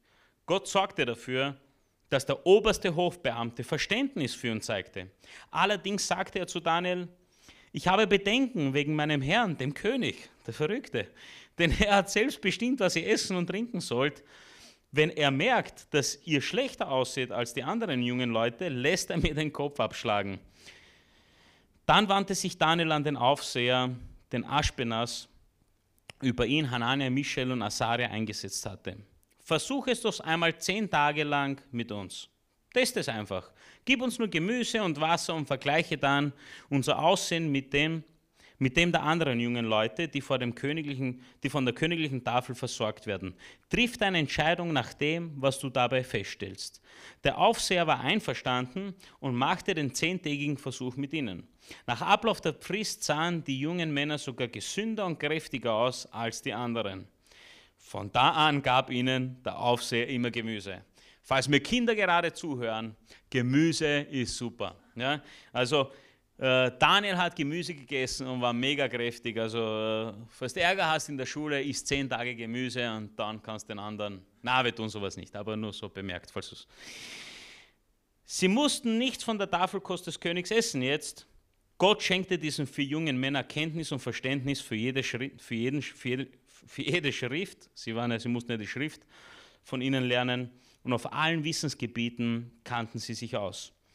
Und Daniel konnte darüber hinaus Visionen und alle Arten von Träumen verstehen. Wieso betone ich das? Da ist wieder so eine coole Botschaft drin versteckt. Gott gibt's nicht, gibt nicht so einen Grund. Daniel konnte darüber hinaus Visionen und alle Arten von Träumen verstehen. Das war seine Gabe, die Gott ihm gegeben hat. Und in Daniel 2, Vers 30 lesen wir, da sind wir wieder in der zweiten Geschichte. Und da sind wir ähm, Das sehen wir in Daniel 2, Vers 30. Auch mir ist dieses Geheimnis nicht offenbar gemacht worden, weil ich weiser als alle anderen Menschen wäre, sondern nur damit der König die Deutung erfährt und die Gedanken seines Herzens erfasst. Das hat Daniel gesagt, bevor er dem König seinen Traum gedeutet hat. Er hat Gott alle Ehre gegeben und er hat uns gezeigt, dass Gott das nicht ohne Grund gemacht hat. Wenn dir Gott Gaben gibt, dann sollst du sie auch verwenden. Und wenn du in eine Situation kommst, für die Gott für dich vorgesehen hat, dann hat er dich auch höchstwahrscheinlich dafür ausgestattet. Und das ist ein Wahnsinn. Zum einen wird hier Treue belohnt, wenn wir Gott gehorsam sind und wir uns bereit zeigen, dass wir willig sind, alles zu tun, damit er uns verwenden kann. Wozu verwenden kann? Den Menschen die Botschaft von Jesus zu bringen, den Menschen zu helfen, ewiges Leben zu haben. Das klingt vielleicht jetzt so komisch, ewiges Leben, aber die Menschen zu retten. Und ich, ich möchte, ich, ich, ich, ich stelle mir immer vor, wenn ich selber nicht gläubig wäre und ich würde jemanden hören, der über ewiges Leben redet, dann klingt das so wie die irgendeine Kosmetikfirma, die deine eine Creme äh, herstellt äh, und du dann ewig hier leben kannst. Und nein, es ist nicht diese Art von Geschichte oder irgendwas anderes. Es klingt sehr komisch, aber du musst mir glauben, es ist die absolute Wahrheit. Wenn du die Bibel studierst, dann wirst du erkennen, wenn du darin gräbst, dass wir Menschen von Gott geschaffen sind. Es gibt keine andere Version, wie das stattgefunden hat. Und wenn du das verstehst, dann verstehst du, dass es auch danach was gibt.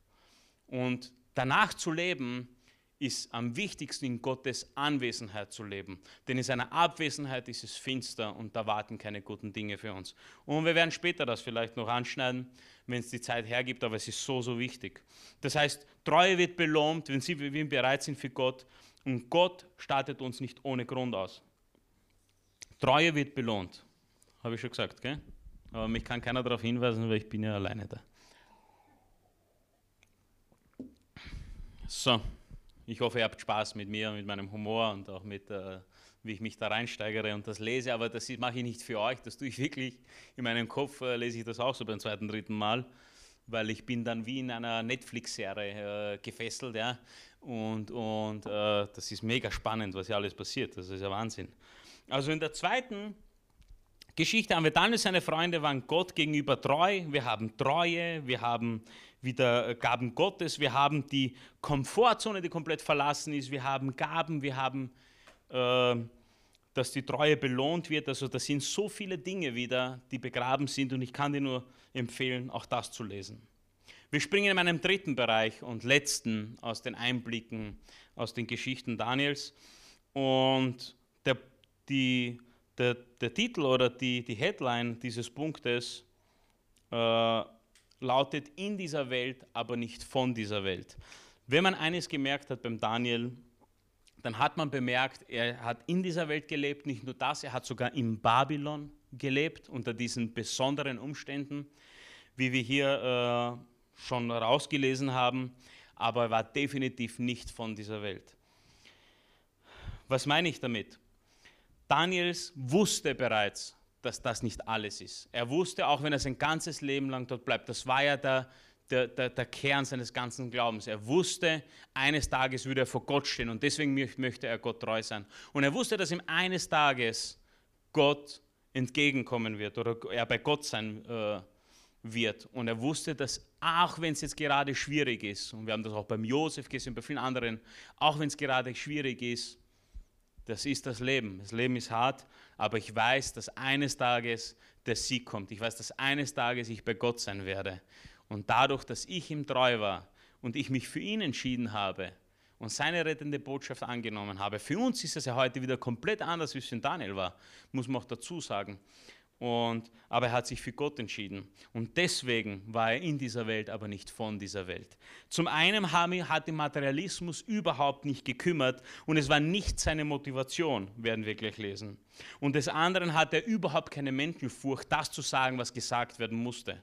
Zwei Dinge, die mich komplett, die für mich inspirierend waren. Zum einen sich immer wieder daran zu erinnern, weil man gerät automatisch, wenn man in dieser Welt lebt, und da greife ich wieder auf diese kleine Rede über den Luxus, die ich vorhin ge gehalten habe, äh, man tendiert dazu, diesen Dingen nachzulaufen. Haus, Auto, iPhone, iPad, was auch immer.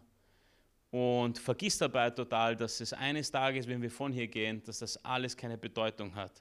Die Bibel lehrt uns, und äh, gehen wir jetzt nicht darauf ein, aber es fällt mir gerade ein, dass es Schätze im Himmel gibt und die Anwesenheit von Gott das Wichtigste und Besonderste ist für uns. Und deswegen tun wir auch das, was wir hier tun, um den Menschen zu zeigen, dass es Erlösung für uns alle gibt.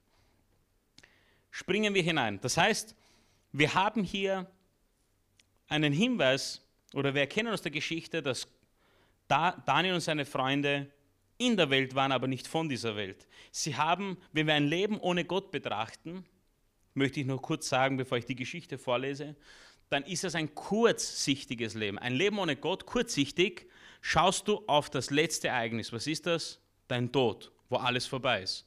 Und du möchtest sicherstellen, dass in dieser Zeitspanne bis zu deinem Tod wirklich alles super ist, oder?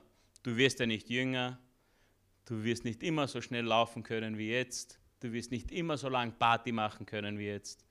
Irgendwann dauert es mal länger, bis du dich erholst und, und, und du bist sehr kurzsichtig orientiert. Und da, da ist nichts falsch dran.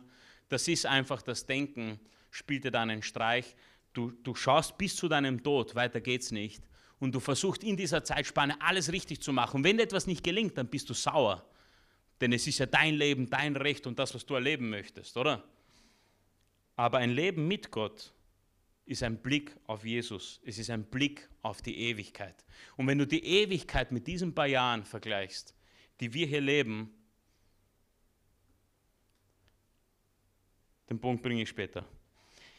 Mir ist jetzt gerade was eingefallen, aber dann würde ich vorgreifen. Aber es ist ganz, merkt der Blick auf Jesus, Ewigkeit. Ich hoffe, ich vergesse nicht. Ich möchte jetzt eine längere Passage lesen. Entschuldige, aufgrund der Zeit werde ich sie relativ schnell lesen. Aber bitte lies sie auch zu Hause, bitte durch in aller Ruhe, damit du hier, aber ich habe die Punkte schon erwähnt, aber ich möchte auch immer, dass wir parallel lesen, da, damit, du, damit du siehst, was, wo, woher ich das alles habe. Und zwar, wir gehen in die fünften, fünften Kapitel, in die Geschichte Nummer 5, wo Belshazzar die psoffene Geschichte, die fette Party hatte. Und Belshazzar sieht jetzt diese Hand an der Wand was schreiben, ist komplett außer sich. Und du siehst, dass es hier ein echtes familiäres Problem war. Belshazzar ist sauer. Laut schrie also wir sind Daniel 5, 7 bis 23, laut schrie nach den Beschwörungspriestern, Astrologen und Magiern. Als die Weisen Babylons eintraten, sagt er zu ihnen, wer diese Schrift lesen und mir deuten kann, soll in Purpur gekleidet werden und bekommt eine goldene Ehrenkette um den Hals. Gleich wieder, bam, wenn es das tust, die kann da alles geben. Ja? Er soll der dritte Mann im ganzen Reich werden. Ihr könnt ihn in Vers für Vers näher lesen. Also er war der Sohn von Abonit, der war gerade unterwegs, um mehrere Länder einzunehmen und deswegen ist er der Zweite im ganzen Reich. Also der Sohnemann war vorübergehend König oder derzeit König und er war nur der Zweithöchste. Deswegen verspricht er den, den nächsten Posten, den dritthöchsten Platz im ganzen Reich. Im ganzen Reich. Nun traten die Weisen des Königs heran, aber sie konnten die Schrift weder lesen noch deuten. Darüber erschrak König, König Belshazzar noch mehr. Er wurde immer bleicher und auch seine Mächtigen gerieten in Angst. Weil nun die Rufe des Königs, ich muss auch da hinzufügen, äh, kurze Unterbrechung, er hat sich hier, falls du dich erinnerst, als ich den kurzen Recap von Kapitel 5, also die, die, die, die Übersicht gemacht habe, er hat sich hier erlaubt, die Tempelgeräte, die damals aus Jerusalem mitgenommen worden sind, zur Party mit einzuladen und aus ihnen zu trinken. Und die hatten ein Besäufnis aus geheiligten Gegenständen. Weil nun die Rufe des Königs und seiner Mächtigen bis zur Königsmutter drangen, kam sie in den Festsaal und sagte, das ist die Tochter von äh, Nebukadnezar, der König lebe ewig. Lass dich von deinen Gedanken nicht schrecken. Du musst nicht blass werden. Es gibt einen Mann in deinem, in deinem Reich, der vom Geist der heiligen Götter erfüllt ist. Zur Zeit deines Vaters Nebukadnezar bewies er, dass Erleuchtung und Einsicht in ihm wohnten, eine Weisheit, wie sonst nur die Götter haben. Dein Vater hatte ihn zum obersten aller Zeichendeuter, Beschwörungspriester, Astrologen und Magier gemacht. Dein Vater König. Er heißt Daniel und dein Vater hat ihm den Namen Belshazzar gegeben. Der Mann ist außergewöhnlich klug, er hat Verstand und Scharfsinn zu deuten von Träumen und kann auch sonst jedes Rätsel lösen und die geheimnisvollsten Dinge erklären. Lass ihn jetzt rufen, er wird dir sagen, was die Schrift bedeutet. Na, servus, die waren aber überzeugt von, vom Daniel, oder? So viel dazu, wie Daniel, was für Eindrücke er hinterlassen hat. Stell dir vor, in deiner Ortschaft oder irgendwo gibt es ein Problem, wo keinen Ausweg kennt und er sagt, Herrst, ruf den Johann, wenn der kommt, dann. Oder den Franz oder den Matthias, keine Ahnung, wie alle heißt. äh, das wäre was, oder? Darauf wurde Daniel herbeigeholt und der König sagte, du bist also Daniel, einer von den Juden, die mein königlicher Vater aus Juda hergebracht hat. Ich habe gehört, dass du vom Geist der Götter erfüllt und mit außergewöhnlicher Weisheit, mit Erleuchtung und Einsicht begabt bist. Gerade sind die Weisen, die Beschwörungspriester vor mir gebracht, gebracht worden, um diese Schrift hier zu lesen und ihren Sinn zu deuten, aber sie konnten es nicht. Aber du, von dir habe ich gehört, dass du Deutungen geben und schwierige Rätsel lösen kannst. Wenn, du, wenn das stimmt und du mir die Schrift vorlesen und erklären kannst, wirst du in Purpur gekleidet werden, bekommst eine goldene Ehrenkette um den Hals und sollst als dritter Mann im Reich herrschen. Daniel erwiderte und aufgrund der Zeit interessant ist, wie Daniel reagiert und was er, wie, wie, also womit er beginnt. Daniel erwiderte dem König, behalte deine Geschenke oder gib sie einem anderen. Aber die Schrift werde ich dem König vorlesen und sagen, was sie bedeutet. Und hier beginnt er interessanterweise, du König, Gott der Höchste hatte dein Vater Nebukadnezar zu einem mächtigen, also du Gott, Gott der Höchste hatte deinem Vater Nebukadnezar zu einem mächtigen Herrscher gemacht und ihm Ehre und Ruhm gegeben. Wegen dieser ihm verliehenen Macht zitterten ganze Völker, Nationen und Sprachen vor ihm. Er tötete und ließ am Leben, wen er wollte. Er erhörte die einen und erniedrigte die anderen, wie es ihm gefiel. Doch als er überheblich wurde und seinen Geist sich maßlos überholt, maßlos überhob, überhob verlor er verlor er Thron und Herrschaftswürde. Er wurde aus der Gemeinschaft der Menschen ausgestoßen und bekam statt eines Menschenverstandes den eines Tieres. Wenn du die, die Geschichte, also das Zeugnis von Nebukadnezar ne, liest, dann wirst du da genau sehen, wie diese sieben Jahre, was da, also er hat wirklich seinen Verstand verloren, hat sich verhalten wie Tiere, wurde ausgestoßen. Er musste bei den Wildessen leben und Gras fressen wie ein Rind. Sein Körper wurde vom Tau des Himmels nass, bis er erkannte, dass Gott der Höchste über die Reichen der Menschen herrscht und die Herrschaft gibt, wem er will. Aber du, Belshazzar, sein Sohn, hast dich nicht gedemütigt, obwohl du alles wusstest, die Geschichte deiner Vorfahren. Du hast dich gegen den Herrn des Himmels erhoben und dir die Gefäße aus seinem Tempel herbeischaffen lassen. Und mit einem Mächtigen und mit deinen Frauen und Nebenfrauen hast du Wein daraus getrunken. Und dabei hast du die Götter aus Gold und Silber und aus Bronze, Eisen, Holz und Stein gepriesen, die weder sehen noch hören können und keinen Verstand haben, aber den Gott, der dein Leben in der Hand hat und der dein Schicksal bestimmt, ihn hast du nicht geehrt. Und Wahnsinn, ja, bin jetzt selber sprachlos. Äh, aber wir sehen hier einen König, der den Daniel ganz deutlich darauf hinweist. Nach, nach diesem Text deutet er ihm auch, was das an der Wand bedeutet. Und zwar war das die letzte Nacht von Belshazzar. In derselben Nacht noch drangen die Perser ein und er wurde getötet. Und das war Belshazzars äh, Ende in der ganzen Geschichte. Wir sehen hier auch einen Einblick zu Nebukadnezar, das auch dazu passt, denn selbst Nebukadnezar hat erkannt, dass er in dieser Welt ist, aber nicht von dieser Welt. Und dazu springen wir in Daniel Kapitel 4, Vers 31. Nach Ablauf der Zeit, das ist jetzt in der Geschichte Nummer 4, wo er sich in diesen sieben Jahren, die wir gerade gehört haben, wie ein Irrer verhalten hat, oder wie ein Tier, richtig gesagt, nach Ablauf der Zeit, nach sieben Jahren, erhob ich Nebukadnezar den Blick zum Himmel. Da kehrte mein Verstand wieder zurück und ich pries den Höchsten. Ich rühmte und verherrlichte den Ewi ich rühmte und verherrlichte den, der ewig lebt, dessen Herrschaft niemals aufhört und dessen Reich in Ewigkeit besteht. Jetzt habe ich schon verraten, äh, habe ich vergessen, dass das Teil der Botschaft ist, aber Nebukadnezar fand zu Gott in dem Kapitel Nummer 4 und zieht das Zeugnis hinein. Aber wir haben hier einen interessanten Vergleich. Wenn wir uns jetzt Gott von der ganzen Geschichte anschauen, dann kann ich nur drei Dinge sagen, die ganz wichtig sind aus diesen ganzen Lektionen. Ähm, die Wahrheit ist, Gott kennt die Zukunft. Er weiß, was uns erwartet, er weiß, wie die Geschichte ausläuft und, und er weiß, wie es mit uns abläuft. Tatsache ist, dass obwohl er weiß, wie wir sind, dass er uns über alles liebt. Deshalb hat er uns Jesus geschickt. Und das ist der Punkt, den ich vorher nicht vorgreifen wollte. Das Ding ist, wenn wir die Ewigkeit, du erinnerst den Blick auf Jesus, wie Nebukadnezar auch hier und auch wir, wenn wir unseren Blick auf, auf Jesus richten und in die Ewigkeit denken und uns die Ewigkeit sichern mit Gott, dann verstehst du auch, weil viele immer wieder die Frage haben, das, was ihr glaubt, was ihr tut, wieso musste Jesus kommen und sterben und wieso macht ihr das alles? Wieso passiert das so?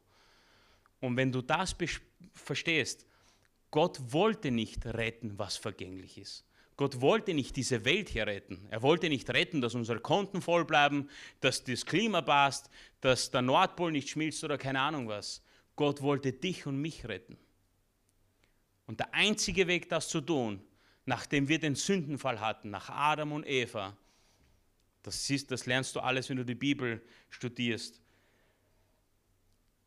dann gab es nur eine Lösung. Wir haben große Schuld auf uns beladen und das Einzige, was uns erlösen kann, ist, oder das, was wir verdienen würde, wäre der Tod. Und weil Gott uns so sehr liebte, hat er seinen Sohn auf die Erde geschickt. Johannes 3, Vers 16. Kannst du lesen, falls du die Geschichte nicht kennst. Damit jeder, der an ihn glaubt, nicht verloren ist, sondern das ewige Leben hat. Gott kennt die Wahrheit, er kennt die Zukunft. Tatsache ist, er liebt dich und mich. Und wieso Jesus kam, ist, damit wir errettet werden. Nicht die materialistischen Dinge, nicht die vergänglichen Dinge, nicht das, was Belshazzar im Auge hatte, das, was Nebukadnezar dann im Auge hatte. Es gibt nur einen Weg und das ist zu Gott umzukehren. Ich habe mich hier notiert und das, ist, das hat mir irgendwie so gefallen. Wenn die Sonne wieder aufgeht, werden du und ich vor Gott stehen. Was meine ich damit? Wenn unser kurzfristig gesehenes Leben, der Tod, eines Tages geht die Sonne für alle für uns unter.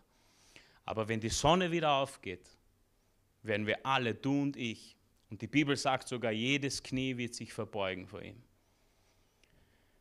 Wir werden alle vor Gott stehen. Und dann wird es bedeutend sein, was mit unserem Leben ist. Haben wir für die Ewigkeit geplant oder haben wir für das Kurzfristige, für das Leben geplant?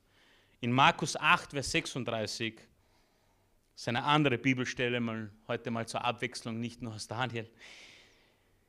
Denn was hat ein Mensch davon, wenn er die ganze Welt gewinnt, dabei aber sein Leben verliert? Das ist so, so wichtig. Babylon, wenn wir uns anschauen, war eine Weltmacht und trotzdem ging sie unter. Bitte setze dein Vertrauen nicht in dich selbst oder die Dinge, in Regierungen oder anderen Dingen. Ich sage nicht, dass wir rebellieren sollen, das wäre absolut falsch. Das ist nicht, was wir sagen. Wir sehen hier ganz genau an Daniel ein Beispiel, wie wir in Babylon leben können, aber nicht von dieser Welt leben können. Aber es ist so, so wichtig, unsere Hoffnung auf Gott zu setzen. Das verändert ein ganzes Leben. Ich wünschte mir, ich wäre schon vorher wie Daniel gewesen. Nicht, dass ich jetzt bin, das klang jetzt so. Aber ich wünschte, ich hätte schon vorher begriffen, wie wichtig es ist, wie Daniel zu sein. So viele Menschen leben, denen uns tagtäglich vorbeilaufen. Entschuldigt, ich bin so. Es ist so wichtig, wie wir sind. Wir sind bereits dort, wo wir sein müssen. Aber wir müssen beginnen, der zu sein, der wir sein müssen, damit wir die Botschaft verbreiten, damit Menschen wissen, dass es Grund zur Hoffnung gibt. Belshazzar war stolz und blieb stolz. Der Partytyp verlor aber sein Leben in Babylon. Das war sein letzter Tag in seinem Leben. Nebukadnezar war auch stolz. Aber er kehrte um. Er richtete seinen Blick auf Jesus und gewann sein Leben in Babylon. Nebukadnezar starb wahrscheinlich in Babylon. Aber wenn die Geschichte so ist, wie sie war, dann starb er eben nicht. Und das ist so, so wichtig. Das ist die Kernmessage für uns die wir die Botschaft kennen, ist es so wichtig, dass wir dort, wo wir sind, so sind, wie wir sein müssen. Und wenn du sie noch nicht kennst, und deswegen habe ich dich gebeten, bis zum Schluss dran zu bleiben, dann ist es so, so wichtig, dass du umkehrst. Nicht, dass du bekehrt werden musst, weil es die Wahrheit ist, weil es dein und mein Leben betrifft und weil es so, so wichtig ist. Wir haben so oft gehört, dass Gottes Reich ewig bestehen wird. Und wenn du die Geschichten liest, also ich habe es so oft gehört, es wird ewig bestehen. Und ich möchte aufhören mit einigen Passagen, die ich nach einer Reihe lesen werde, wo wir hören werden, was Daniel über Gott sagte und was Nebukadnezar über Gott sagte und was Darius über Gott sagte. Alle Leute, die mit Daniel zu tun hatten, haben eines gesehen. Nicht alle, entschuldigt. Es gab auch Leute, die das nicht angenommen haben, aber das ist hier der springende Punkt, die Entscheidung. Aber die, die gehört und geglaubt haben, haben Folgendes gesagt. Daniel selbst sagt in Daniel 2, Vers 20 bis 23, in alle Ewigkeit soll der Name Gottes gepriesen werden. Ihm gehören Weisheit und Macht. Er bestimmt den Wechsel der Zeit. Er setzt Könige ab und setzte Könige ein. Der hat miterlebt, wie Könige kommen und gehen. Er gibt den Weisen ihre Weisheit und den Klugen ihren Verstand. Er offenbart auch das, was tief verborgen ist und weiß, was in der Finsternis wohnt. Doch ihn selbst umstrahlt das Licht. Dich, Gott, meine Väter, rühme und lobe ich. Denn du hast mir Weisheit und Kraft gegeben. Er gibt auch Gott die Ehre und weiß ganz genau, wieso er dort war und was er hatte. Und jetzt hast du mich wissen lassen, was wir von dir erbaten. Du hast uns den Traum des Königs enthüllt. Das sagte Daniel, nachdem er Gott gebetet hat und ihm diese Vision gegeben hat. Erinnerst du dich an meine Botschaft 8 zu 0? Die kam mir ungefähr genau hier an dieser Stelle. Mir, mir war bewusst, dass Gott und, und, weiß nicht, vor einigen Jahren hat jemand hier gesagt, wenn du an Gott glaubst und die Bibel nicht von Cover to Cover gelesen hast, dann ist das nicht so gut, um es freundlich zu sagen. Für mich war das ein Ansporn, das zu tun. Und wenn du die Bibel liest, von vorne bis hinten, siehst du immer wieder dasselbe, aber eins ist immer da, Gott gewinnt. Und 8 zu 0, ich war nicht kreativer, die 8 ist auch ein bisschen ein Symbolik, obwohl das Symbol in diesem Fall unbedeutend ist, es ist ein Symbol für die Ewigkeit. Es gibt keine, es gibt nichts, was Gott verlieren kann. Er gewinnt alles. Wieso nicht auf Gott setzen und die Ewigkeit gewinnen? So, so wichtig. Daniel 2, Vers 47. Da sagte Daniel, äh, König Nebukadnezar sagt über Gott, euer Gott ist wirklich ein Gott aller Götter, ein Herr der Könige, ein Offenbarer der Geheimnisse, denn du hast dieses Geheimnis ja offenbaren können. In Daniel 3, Vers 28, da rief Nebukadnezar aus, gepriesen sei der Gott von Shadrach, Meshach und Abednego, das hatten wir schon mal heute. Er hatte seinen Engel geschickt, um diese Männer zu retten, die sich auf ihn verließen und sich dem Befehl des Königs widersetzten. Sie haben ihr Leben gewagt, damit sie außer ihrem Gott keinen anderen verehren oder anbeten müssen. Darum ergeht folgendes Edikt.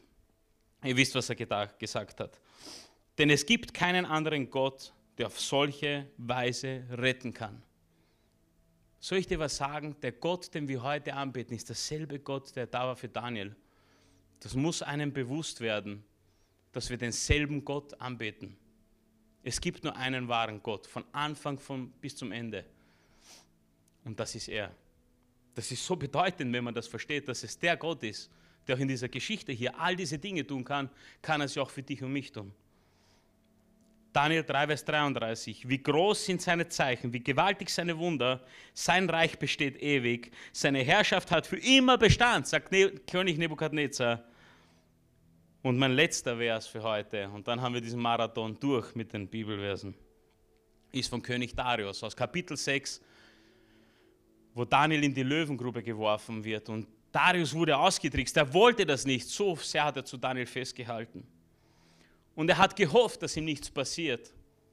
Und Daniel war eine ganze Nacht lang in der Löwengrube und ihm ist nichts passiert.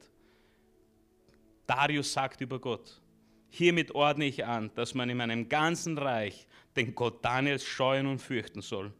Denn er ist der lebendige, ewige Gott. Sein Reich geht nie zugrunde und seine Herrschaft bleibt für immer bestehen. Er rettet und befreit, er wirkt Zeichen und Wunder am Himmel und auf der Erde, hat Daniel aus den Klauen des Löwen gerettet ganz wichtig zu verstehen ist, wenn wir die Bibel verstehen und kennenlernen, ist, dass diese Wahrheit, die Darius und alle anderen vor sich gegeben haben, das war nicht etwas aus ihrem Kopf, das ist eine Wahrheit, die Gott ihnen offenbart hat. Deswegen wussten sie das in diesem Moment und haben das in diesem Moment gesagt. Ich habe aufgehört mit dieser Geschichte und damit schließe ich dann auch ab. Ich habe mich direkt gefragt, was sagen die Menschen, die mich kennen? Was sagen die Menschen über mich? Und haben mir das als Inspiration gesehen in diesem Buch Daniel, diese Botschaft so aufzubereiten und nochmals zu erwähnen, wie wichtig es ist, dort zu sein, wo wir sein sollen. Das ist, jetzt sollen wir hier sein, wo wir jetzt sind. Und wie wichtig es ist, das zu sein, was wir sein sollen. Vater, ich danke dir. Ich danke dir für diesen Abend. Ich danke dir für all diese Wahrheiten und, und Dinge, die wir aus deinem Wort lernen können. Es ist so viel, es ist wirklich viel, aber wir, wir danken dir so sehr, dass du uns die Augen öffnest, dass du uns hilfst zu verstehen, in welcher Zeit wir leben und dass du uns vorbereitest und darauf hindeutest, wie wir leben müssen, damit wir bereit sind für das, was auf uns zukommt. Vater, ich bitte dich, wenn Leute zuschauen, die dich nicht kennen, öffne du ihnen bitte die Augen, öffne du ihnen bitte die Ohren, öffne du ihnen bitte die Herzen, damit sie dich erkennen. Wenn du Jesus noch nicht kennst oder Gott nicht in deinem Leben hast, dann wir lieben es, Menschen zu helfen, zu Gott zu finden. Weil wir unsere Mission darin sehen, Menschen damit ja, einzuladen, die Erlösungsbotschaft, die Gott uns gegeben hat, zu erkennen und in ein Leben zu haben. Und in der Bibel steht, wenn du mit dem Mund bekennst und mit dem Herzen glaubst, dass Gott dein Erlöser ist, dass Jesus dein Erlöser ist, dann hast du alles getan, was notwendig ist. Warum? Weil Jesus am Kreuz gestorben ist. Wir müssen lediglich einsehen, dass wir sündig sind, dass wir Sünden haben und dass Jesus den Preis für uns bezahlt hat. Hat nichts mit Religion zu tun, ist pure Wahrheit. Wenn du das tun möchtest, dann möchten wir ein Gebet beten, wo du mitbeten kannst für dich zu Hause. Aber ich möchte dich auch ermutigen, mit uns in Kontakt zu treten, mit Karl Michael in Kontakt zu treten und vielleicht auch kommenden Sonntag zuzuschauen. Wir möchten dir helfen, wir möchten für dich da sein. Aber wenn du das tun möchtest, möchten wir die Möglichkeit nicht auslassen, gemeinsam zu beten. Du kannst mir nachbeten, wenn du möchtest, zu Hause. Du kannst es dir später nochmal anhören und dann für dich beten. Das ist nur eine Hilfe. Wichtig ist, dass es vom Herzen ist und mit deinem Mund bekennst. Jesus, ich weiß oder ich habe erkannt, dass all das, was auf dieser, in, in dieser Welt passiert, nicht alles ist. Ich weiß, dass ich nicht perfekt sein kann. Ich weiß, dass nicht alle Dinge so laufen, wie ich es mir wünsche, muss nicht. Aber ich habe erkannt, dass du Gott bist. Ich habe erkannt, dass du der Weg bist, die Wahrheit und das Leben. Und ich lade dich ein, dass du in mein Leben kommst. Ich möchte, dass du mein Gott bist. Und ich möchte, dass du mir den Weg weißt und mich begleitest. In deinem Namen, Jesu, bete ich. Amen.